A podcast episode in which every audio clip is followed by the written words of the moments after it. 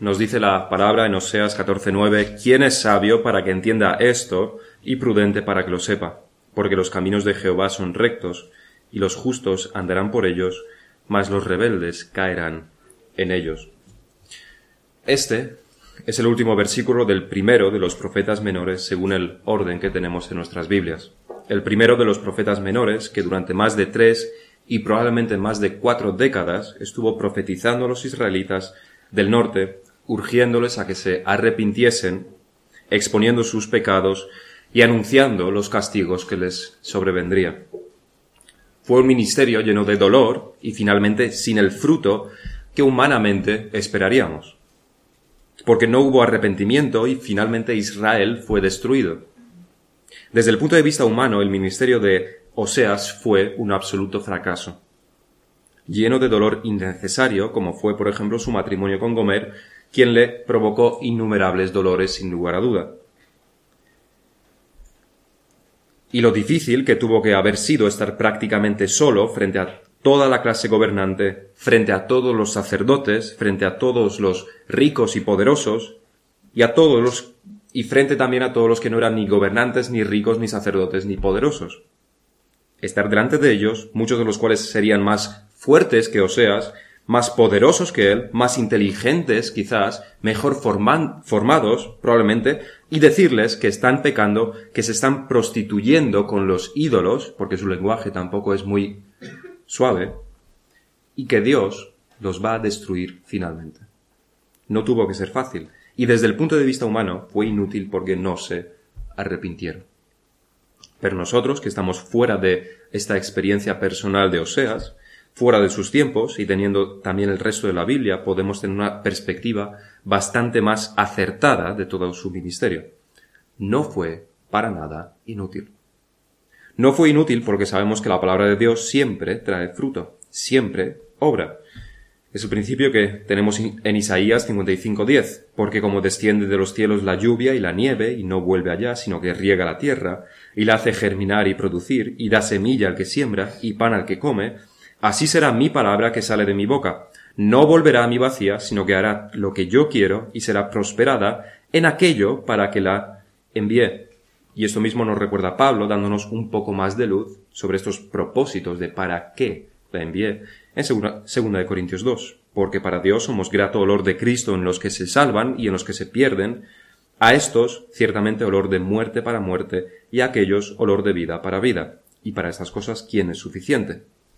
La palabra siempre obra, pero en algunos casos para muerte y en otros para vida.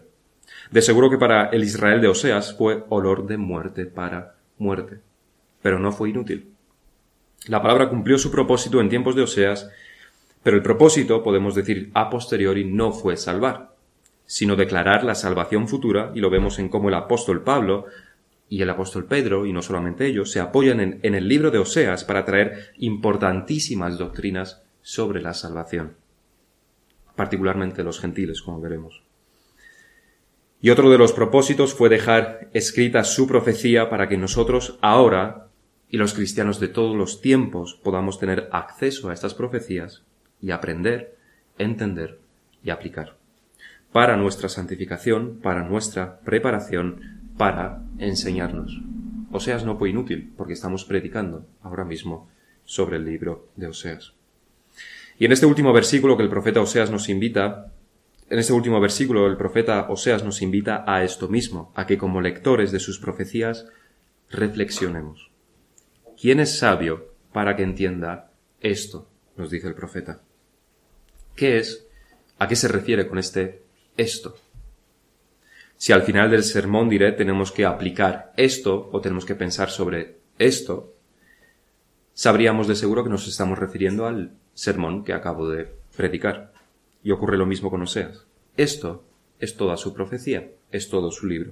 Por lo tanto, en este último versículo y en este último sermón vamos a ver los temas más importantes de este libro de Oseas, que están organizados en siete puntos que los iré desvelando poco a poco, no todos de repente. Son demasiados. En primer lugar, ¿qué es lo que nos enseña el libro de Oseas? ¿Qué es este esto sobre lo que tenemos que meditar? ¿Qué es este esto que los sabios deben entender. En primer lugar, lo que el libro de Oseas nos muestra, lo que nos enseña, es el amor de Dios. El amor de Dios es el punto principal de los tres primeros capítulos. Es la parte más conocida de Oseas, y este amor de Dios está vívidamente pintado delante de nuestros ojos con el matrimonio de Oseas con Gomer. Primer capítulo, el principio de la palabra de Jehová por medio de Oseas. Dijo Jehová Oseas, ve, tómate una, una mujer fornicaria e hijos de fornicación, porque la tierra fornica apartándose de Jehová. Eso no es fácil, eso no parece una buena decisión, ese no es el camino a la felicidad. Pero esto nos muestra lo que Dios hizo con nosotros. Dios nos amó cuando éramos pecadores. A lo largo de todas las escrituras se muestra el adulterio o la fornicación como el equivalente a la idolatría, precisamente por el dolor que el adulterio produce en la familia. Por lo que significa un rechazo a la comunión íntima de un matrimonio. Se rechaza, se rompe y egoístamente. Algo que no puede ser deshecho por la parte transgresora y cuyos efectos duran para toda la vida. Pero el rechazo de Dios a la a Dios, el rechazo a Dios y, la, y la vida de pecado es mucho más grave a los ojos de Dios que el adulterio puede llegar a serlo a nuestros ojos. El adulterio duele en la familia y mucho.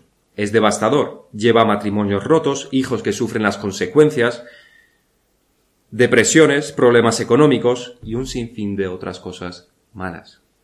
Pero con todo, delante de Dios, el pecado, nuestro pecado, es mucho más grave que todo esto.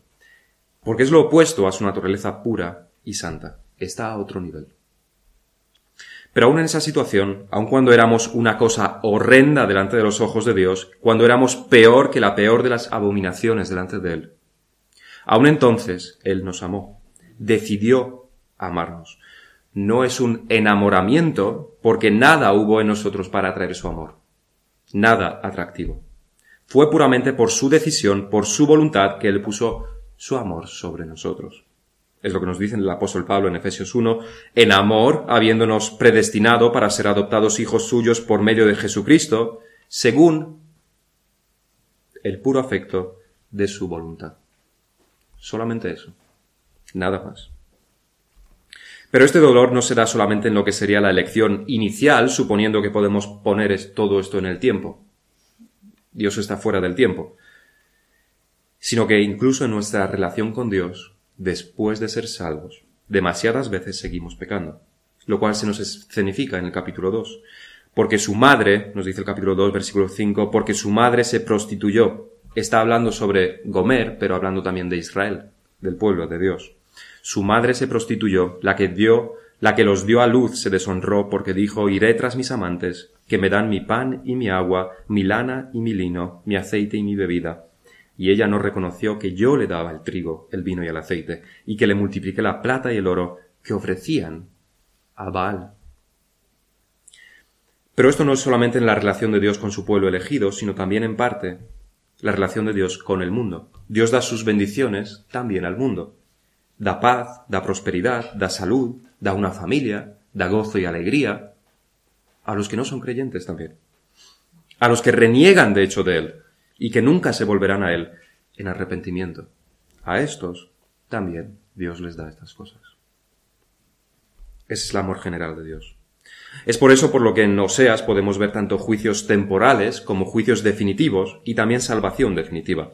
Algunos pintan el amor de Dios como un amor impotente porque en parte poco puede hacer el marido engañado ante su esposa infiel. No puede hacer absolutamente nada. Pero Oseas no termina en el libro de Oseas no termina con Oseas 3. No es un amor impotente. E incluso en los primeros capítulos de Oseas vemos castigos y disciplinas. Un marido no puede disciplinar a su mujer adúltera, no puede castigarla, ¿verdad? Pero el Señor sí lo hace con su pueblo. No en todo un matrimonio se asemeja a la relación de Dios con su pueblo. El amor de Dios no es impotente, todo lo contrario. El amor de Dios, al igual que su palabra, al igual que su voluntad, siempre consigue lo que quiere, siempre es victorioso. Dios es uno en su naturaleza, no podemos separar su amor de sus demás atributos. El verdadero pueblo de Dios será salvo, sin duda, pero recibirá también disciplina por los pecados. El mundo, aunque temporalmente goza de la paciencia y misericordia de Dios, recibirá castigos tanto ahora como en el juicio final. Reflexionando en este amor especial de Dios y también en su amor general, nuestra respuesta a los pecados de nuestros hermanos en la fe, o de nuestros padres, o de nuestros hijos, nuestra respuesta a estos pecados de los de nuestro alrededor debería cambiar. Una persona nunca podrá hacernos tanto daño como nosotros se lo hacemos a Dios por nuestros pecados, hablando humanamente. Y sin embargo, Dios es paciente y misericordioso, que no significa que no castigue, todo lo contrario, pero sí está constantemente dispuesto a perdonar. ¿Es esa nuestra actitud hacia los de nuestro alrededor? ¿O esperamos a la mínima para crujirlos para que después solo nos demos cuenta de que tampoco teníamos razón en eso? Esto es lo primero que Oseas nos enseña, el amor de Dios. En segundo lugar, lo que el libro de Oseas nos enseña es que Dios siempre da testimonio de sí mismo y de su ley. El testimonio constante de Dios. El reino del norte, las diez tribus del norte, Israel o Efraín, estaba corrompido por completo. Desde la separación de Israel en los dos reinos, en el norte nunca hubo un rey piadoso sino que su pecado e idolatría eran cada vez más patentes. Ni siquiera Jehú eliminó la idolatría a pesar de que en parte sí cumplió con los propósitos de Dios. Acab y Jezabel persiguieron a los profetas Elías y Eliseo. Tal era la penosa situación espiritual de Israel que Elías ni siquiera conocía a ningún otro verdadero adorador. Elías pensaba que estaba solo. Aunque lo sabía, estaban ocultos. Y eso no mejoró en los años siguientes. Tenían que ocultarse probablemente para que no les, no les matasen. Pero aún en esa situación, Dios todavía levantó a hombres que, que traían su palabra. El profeta Oseas es solo uno de los ejemplos que tenemos en las Escrituras. De hombres, un ejemplo de hombre que Dios levantó para advertir con constancia del camino por el cual los pecadores estaban andando, en particular el pueblo de Dios. Eso es en sí mismo una, misericordia de Dios, porque aunque Dios utilizó profetas en Israel, en realidad les debería haber valido con la ley de Moisés. Tenían la ley de Moisés, pero la abandonaron. La deberían haber conocido, pero la rechazaron. La ley debería ser suficiente.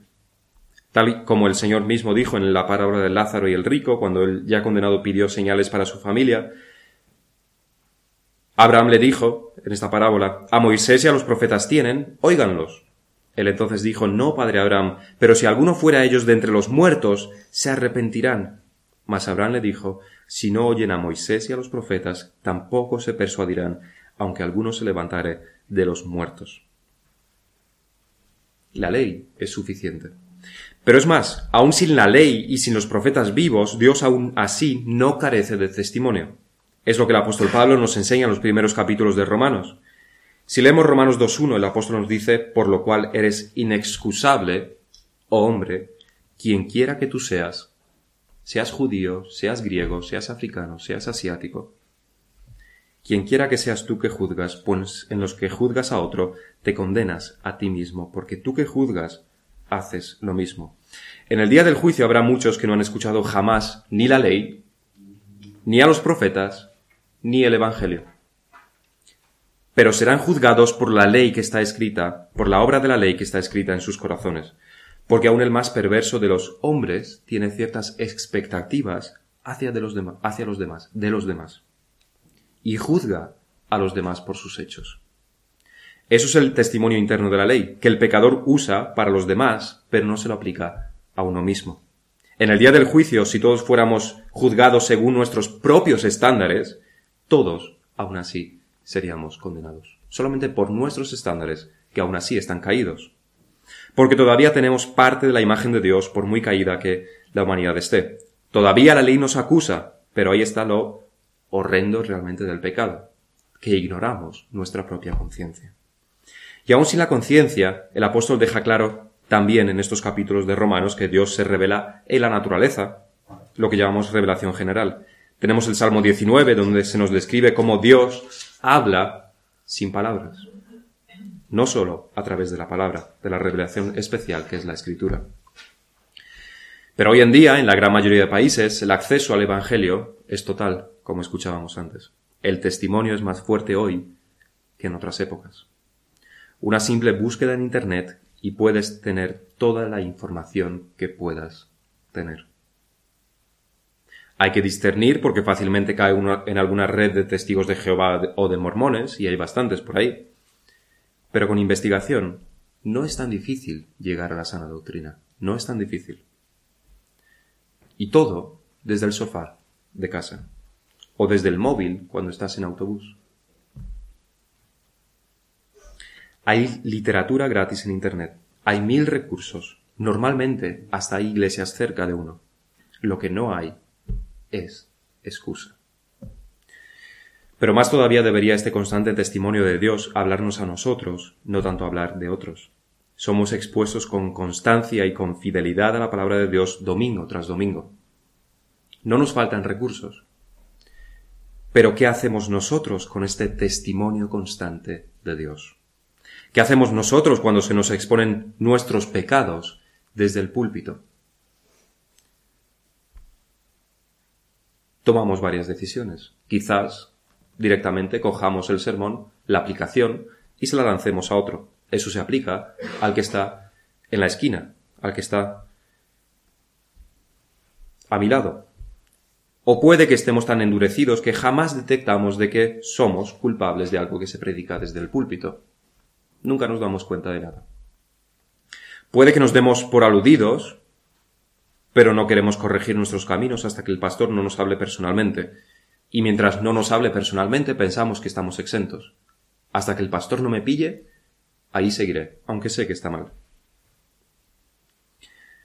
O puede que nos demos por aludidos, que sepamos lo que tenemos que corregir, pero nunca lo hacemos, llenos de buenas intenciones, pero nunca hechos. ¿Qué hacemos nosotros con el constante testimonio de Dios? Ya sabemos que los hijos de Satanás lo rechazan. Por eso son hijos de Satanás. Pero ¿qué hacemos nosotros como creyentes? ¿Qué hacemos nosotros con las escrituras? ¿Qué hacemos nosotros con las predicaciones directas que van hacia nosotros? ¿Estamos en el bando de David o en el bando de Israel? ¿Estamos del bando de los, en el bando de los arrepentidos o en el bando de los contumaces que jamás se arrepienten? ¿Estamos en el bando de los salvos o en el bando de los condenados. Dios sigue hablando con la misma claridad que siempre. ¿Qué hacemos con su palabra?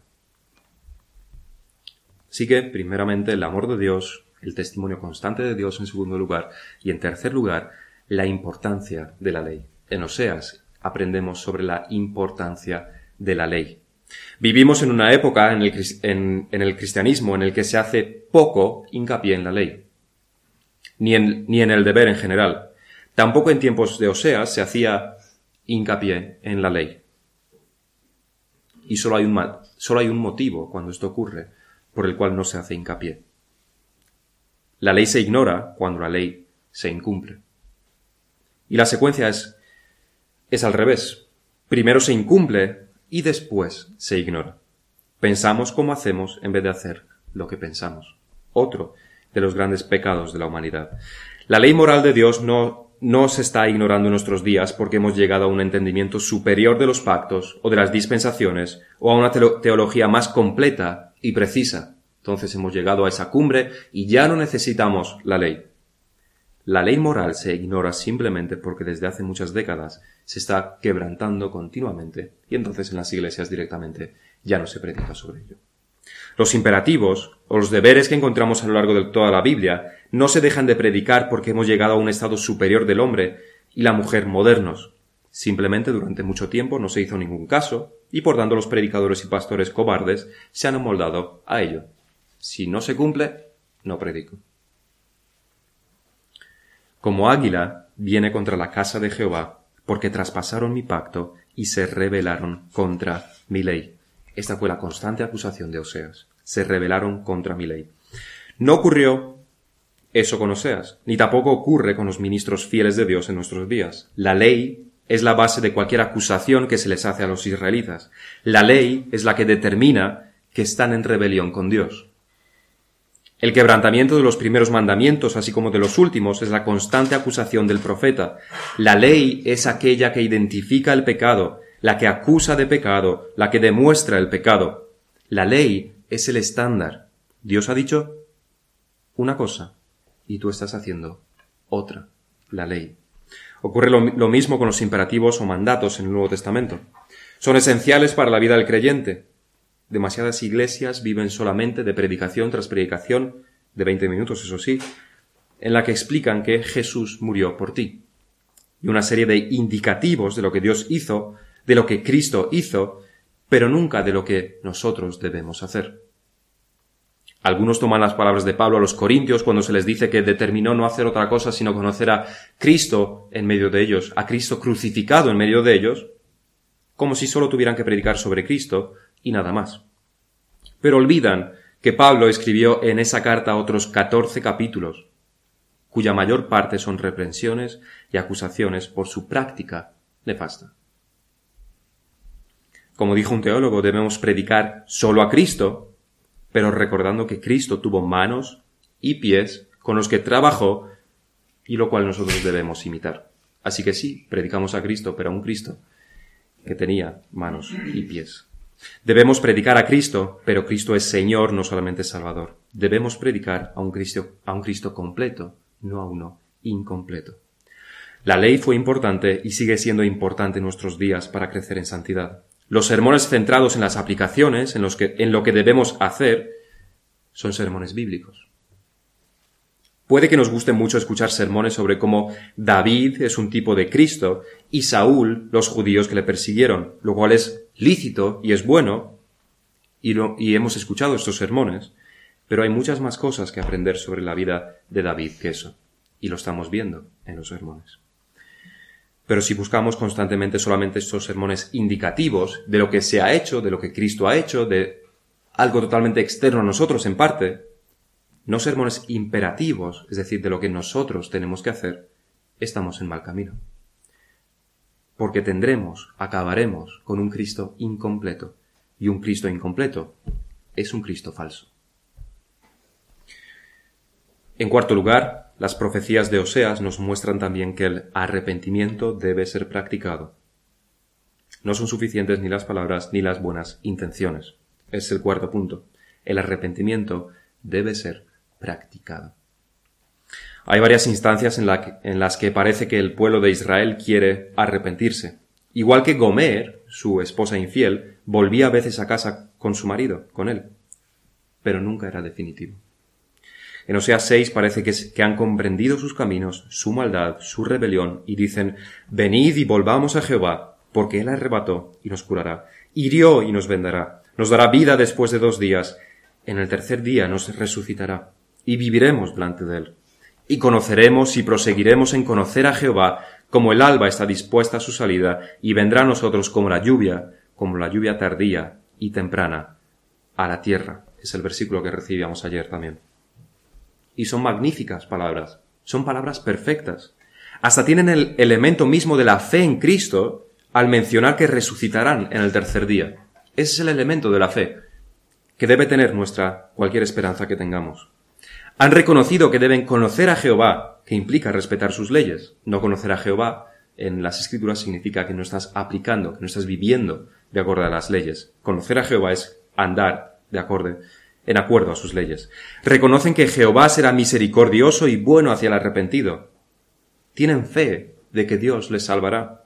Son palabras realmente perfectas. Pero las palabras solamente no sirven para absolutamente de nada, por muy buenas que sean, por muy perfectas, por muy teológicas que sean. Las buenas intenciones, si no desembocan en obras acordes, son totalmente inútiles. La respuesta del profeta a estas palabras tan ajustadas al verdadero arrepentido, la respuesta de Dios, de hecho, a estas palabras del pueblo de Israel, que conoce los corazones, fue esta. Es inmediatamente en el versículo siguiente.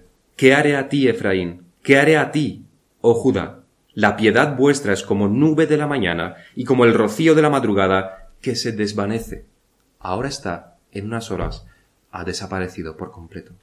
Las palabras engañan a los hombres, pero no a Dios. Y las obras no engañan ni a los hombres ni a Dios. No se arrepintieron, no cambiaron el rumbo, no dejaron sus pecados. Palabras bonitas, pero sus obras siguieron siendo como antes. Tal como nuestro Señor nos recordó en Mateo 7, no todo el que me dice Señor, Señor entrará en el reino de los cielos, sino el que hace la voluntad de mi Padre que está en los cielos. Decir y hacer están puestos en contraposición aquí. Cuidado con las muchas palabras, cuidado con que nuestras palabras no reflejen nuestra voluntad ni nuestras obras. Dios no será engañado y a largo plazo tampoco los verdaderos creyentes. Las palabras, las lágrimas, el sentimiento de tristeza deben ser solamente la introducción, pero el cuerpo deben ser las obras.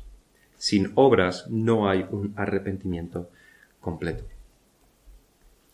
En quinto lugar, lo que el libro de Oseas nos muestra, y casi desde el primer capítulo, literalmente desde el primer capítulo, es que el pecado será castigado. El pecado será castigado. Por mucho que Israel se llamase a sí mismo pueblo de Dios, y por mucho que ellos pensasen que ser pueblo de Dios significaba que no iban a ser castigados, se equivocaban. Iban a ser castigados. Y no solamente castigados, sino destruidos para siempre. Lo que es equivalente al infierno. Así que Israel se equivocaba en dos maneras diferentes. Primeramente pensaba que era el verdadero pueblo de Dios. Pero no lo, no lo era. Los hijos de Dios no son por sangre, no son por familia, no son una nación física. Los hijos de Dios son aquellos que son regenerados, lo cual es un proceso individual y soberano. Y el conjunto de los regenerados forman el pueblo de Dios, la nación de Dios. Este fue el constante discurso de Jesucristo a los escribas y fariseos. No sois el pueblo de Dios. El pueblo de Dios es aquel que recibe a Jesucristo. Se equivocaban. No eran el pueblo de Dios. Pero también cometían un segundo error. Pensaban que si eran el pueblo de Dios, entonces no serían castigados. Grave error. En esto se parecen a los cristianos contemporáneos. En términos de nuestra vida sobre la tierra, Dios castigará, de hecho, más a sus propios hijos que a los que no lo son. Es la constante enseñanza de la Escritura, tanto por ejemplo, David, por ejemplo, como por declaraciones tajantes. Así en Hebreos 12 se nos dice, citando de Proverbios, porque el Señor al que ama disciplina y azota a todo el que recibe por hijo. Y sigue el autor a los hebreos, si soportáis la disciplina, Dios os trata como a hijos, porque ¿qué hijo es aquel que, a quien el Padre no disciplina? Pero si se os deja sin disciplina, de la cual todos han sido participantes, entonces sois bastardos y no hijos. Así que como cristianos debemos dar por sentada la disciplina de Dios cuando pecamos. De hecho, incluso deberíamos desearla si realmente amamos al Señor y odiamos el pecado y estamos arrepentidos. Y los que no son creyentes, quizás el Señor no les castigue ahora, pero serán sin duda alguna castigados en el día del juicio. El castigo de Dios a sus hijos es disciplina con el objetivo de corregir el castigo a los que no son sus hijos es retributivo. No será, nunca es con el objetivo de corregir, sino simplemente castigo, ley. En sexto lugar, Oseas nos da muchos detalles sobre el plan de salvación de Dios. Es la sexta cosa que aprendemos del libro de Oseas, el plan de salvación de Dios.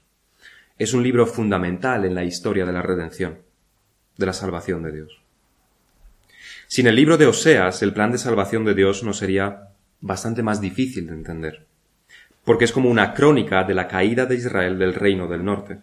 Sin este libro de Oseas estaríamos bastante desorientados.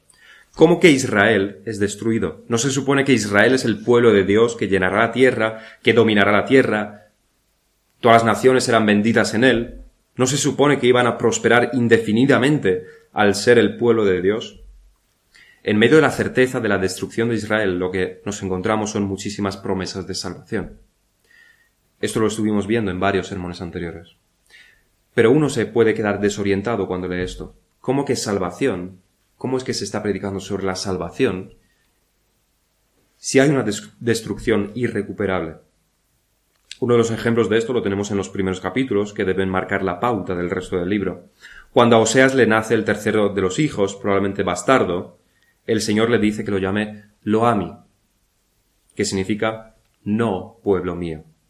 Esta es una declaración del abandono de Dios a Israel como nación. Han quebrantado el pacto, han roto todas las leyes, son hijos de Satanás y no de Dios. Pero en el capítulo 2 leemos, decid a vuestros hermanos a mí. Ya no es lo a mí, no pueblo mío, sino a mí, pueblo mío. Es decir, aquel que no es pueblo de Dios ahora es llamado pueblo de Dios. ¿Quiere esto decir que Israel volverá a ser aceptado por Dios?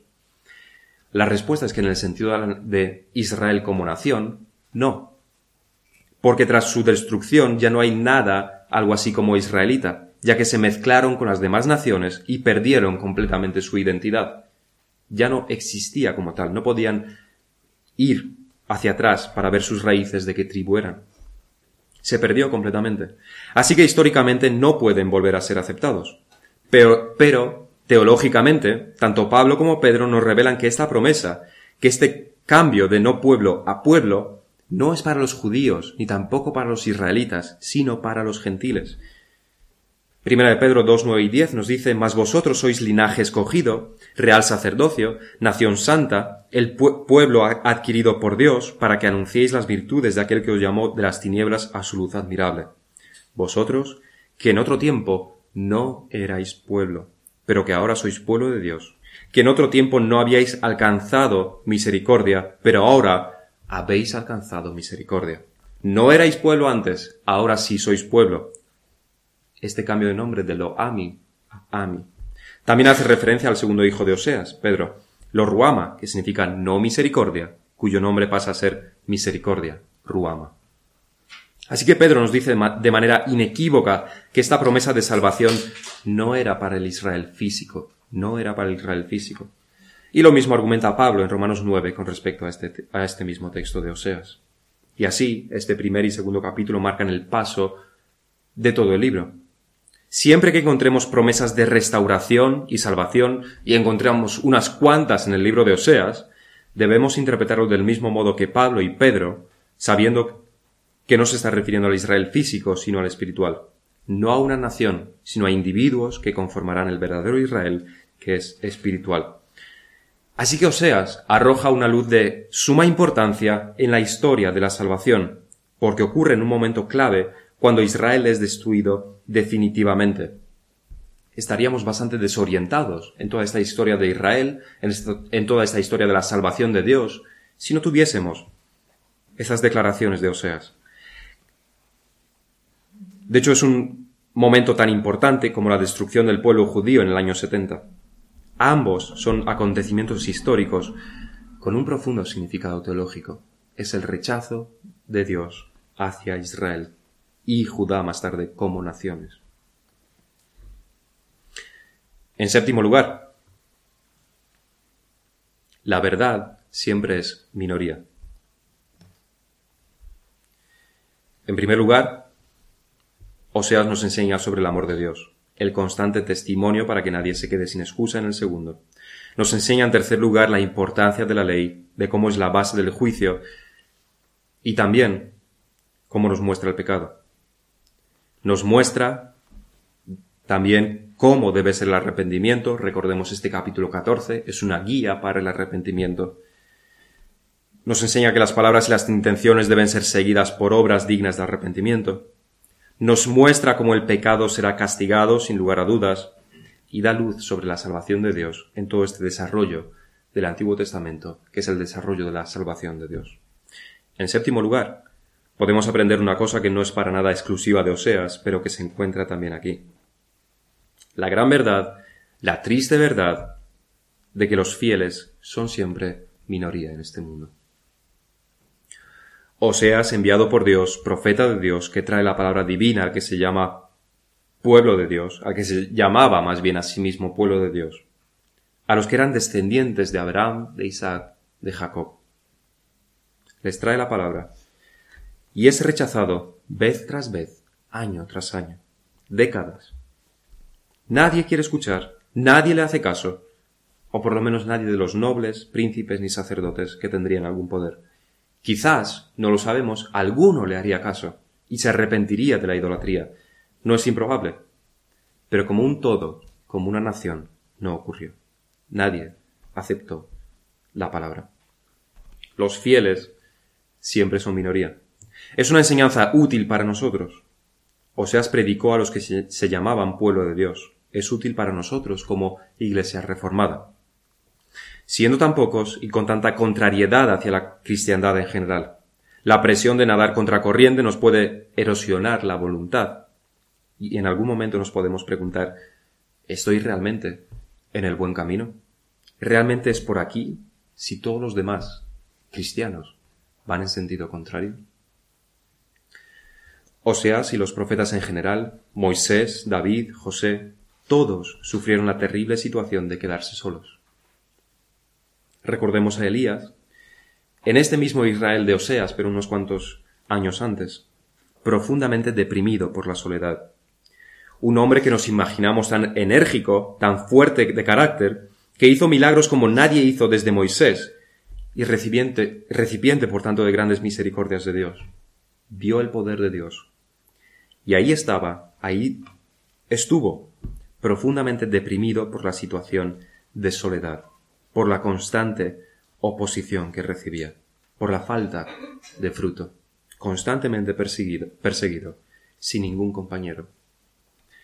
Es lo que el Señor mismo nos dijo. Entrad por la puerta estrecha, porque ancha es la puerta, y espacioso el camino que lleva a la perdición, y muchos son los que entran por ella, porque estrecha es la puerta y angosto el camino que lleva a la vida, y pocos son los que la hallan. Es una ley tan cierta como la ley de la gravedad. No es suficiente ser minoría, desde luego, para estar en verdad. No nos equivoquemos. Si tienes unas creencias raras e ilógicas, es normal que seas minoría y despreciado por todos. Eso no te da por sí mismo la razón. Lo que demuestra la verdad son las escrituras. Ellas nos guían y nos muestran este camino angosto. Uno puede estar solo y equivocado, pero uno no puede estar en la verdad y ser aplaudido por las grandes masas. Siempre la verdad es minoría, siempre estaremos más bien solos. Esos son los siete puntos principales que podemos encontrar en Oseas. Pero tenemos que terminar meditando en una verdad que trasciende estos siete puntos, que se encuentra implícito en estos siete puntos, que une estos siete puntos que conforman su base. Y aquello que está en los siete es Jesucristo. No podemos hablar congruentemente sobre ninguno de estos siete puntos sin tener nuestros pensamientos, que nuestra base sea Jesucristo. En el amor de Dios, por ejemplo, no tiene ningún sentido hablar del amor de Dios sin hablar de Jesucristo. Pablo nos lo dice en numerosas citas del Nuevo Testamento. Dios nos eligió en amor, en Cristo. Cristo es la representación del amor de Dios hacia nosotros, en la cruz. Sin el sacrificio de Cristo en la cruz, no podríamos ser salvos. Sin, el sacrificio de Cristo en la cruz, el amor de Dios no sería más que palabras. Es la demostración del amor de Dios, Cristo. El segundo de nuestros puntos, el testimonio constante el testimonio constante de Dios. Cristo, como veíamos también en el artículo, es el cumplimiento de todos los profetas. De muchas maneras nos habló Dios en el Antiguo Testamento, en los tiempos postreros, por el Hijo. Él es el que finalmente es el testimonio perfecto de la ley de Dios, de los caminos de Dios. tercer lugar, hablamos sobre la ley. Él cumplió, Cristo cumplió la ley por nosotros nos capacita, además, para cumplirla. En Él tenemos la justificación, y la justificación no es otra cosa, sino que Él cumplió la ley por nosotros y nos la imputa a nosotros, que no la hemos cumplido. No podemos hablar sin ley, de ley, sin hablar de Jesucristo. Decíamos sobre el arrepentimiento. El arrepentimiento no es una moneda que le entregamos a Dios y a, cambio, y a cambio de eso, no es un pago que le hacemos a Dios y a cambio de eso nos da la salvación no es un intercambio que estamos haciendo con Dios. El arrepentimiento no es aquello que nos salva. Lo que nos salva es Jesucristo. Una vez más, sin el sacrificio de Cristo en la cruz, da igual las veces que te puedas arrepentir, da igual tu vida santa que puedas llevar, no serías salvo. El arrepentimiento no valdría de absolutamente nada sin Jesucristo, sin su sacrificio en la cruz. Hablábamos también sobre el pecado, de que siempre sería castigado.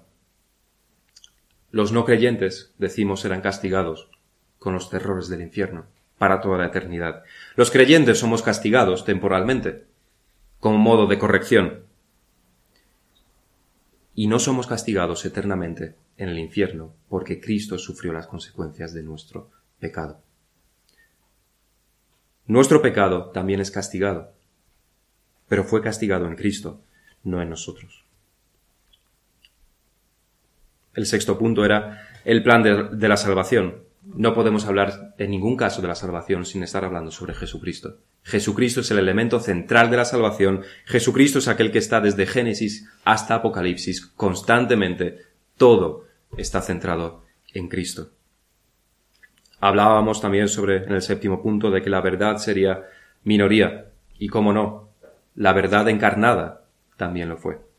Fue rechazado por el que se llamaba su pueblo, por los judíos, constantemente, agresivamente, hasta la muerte.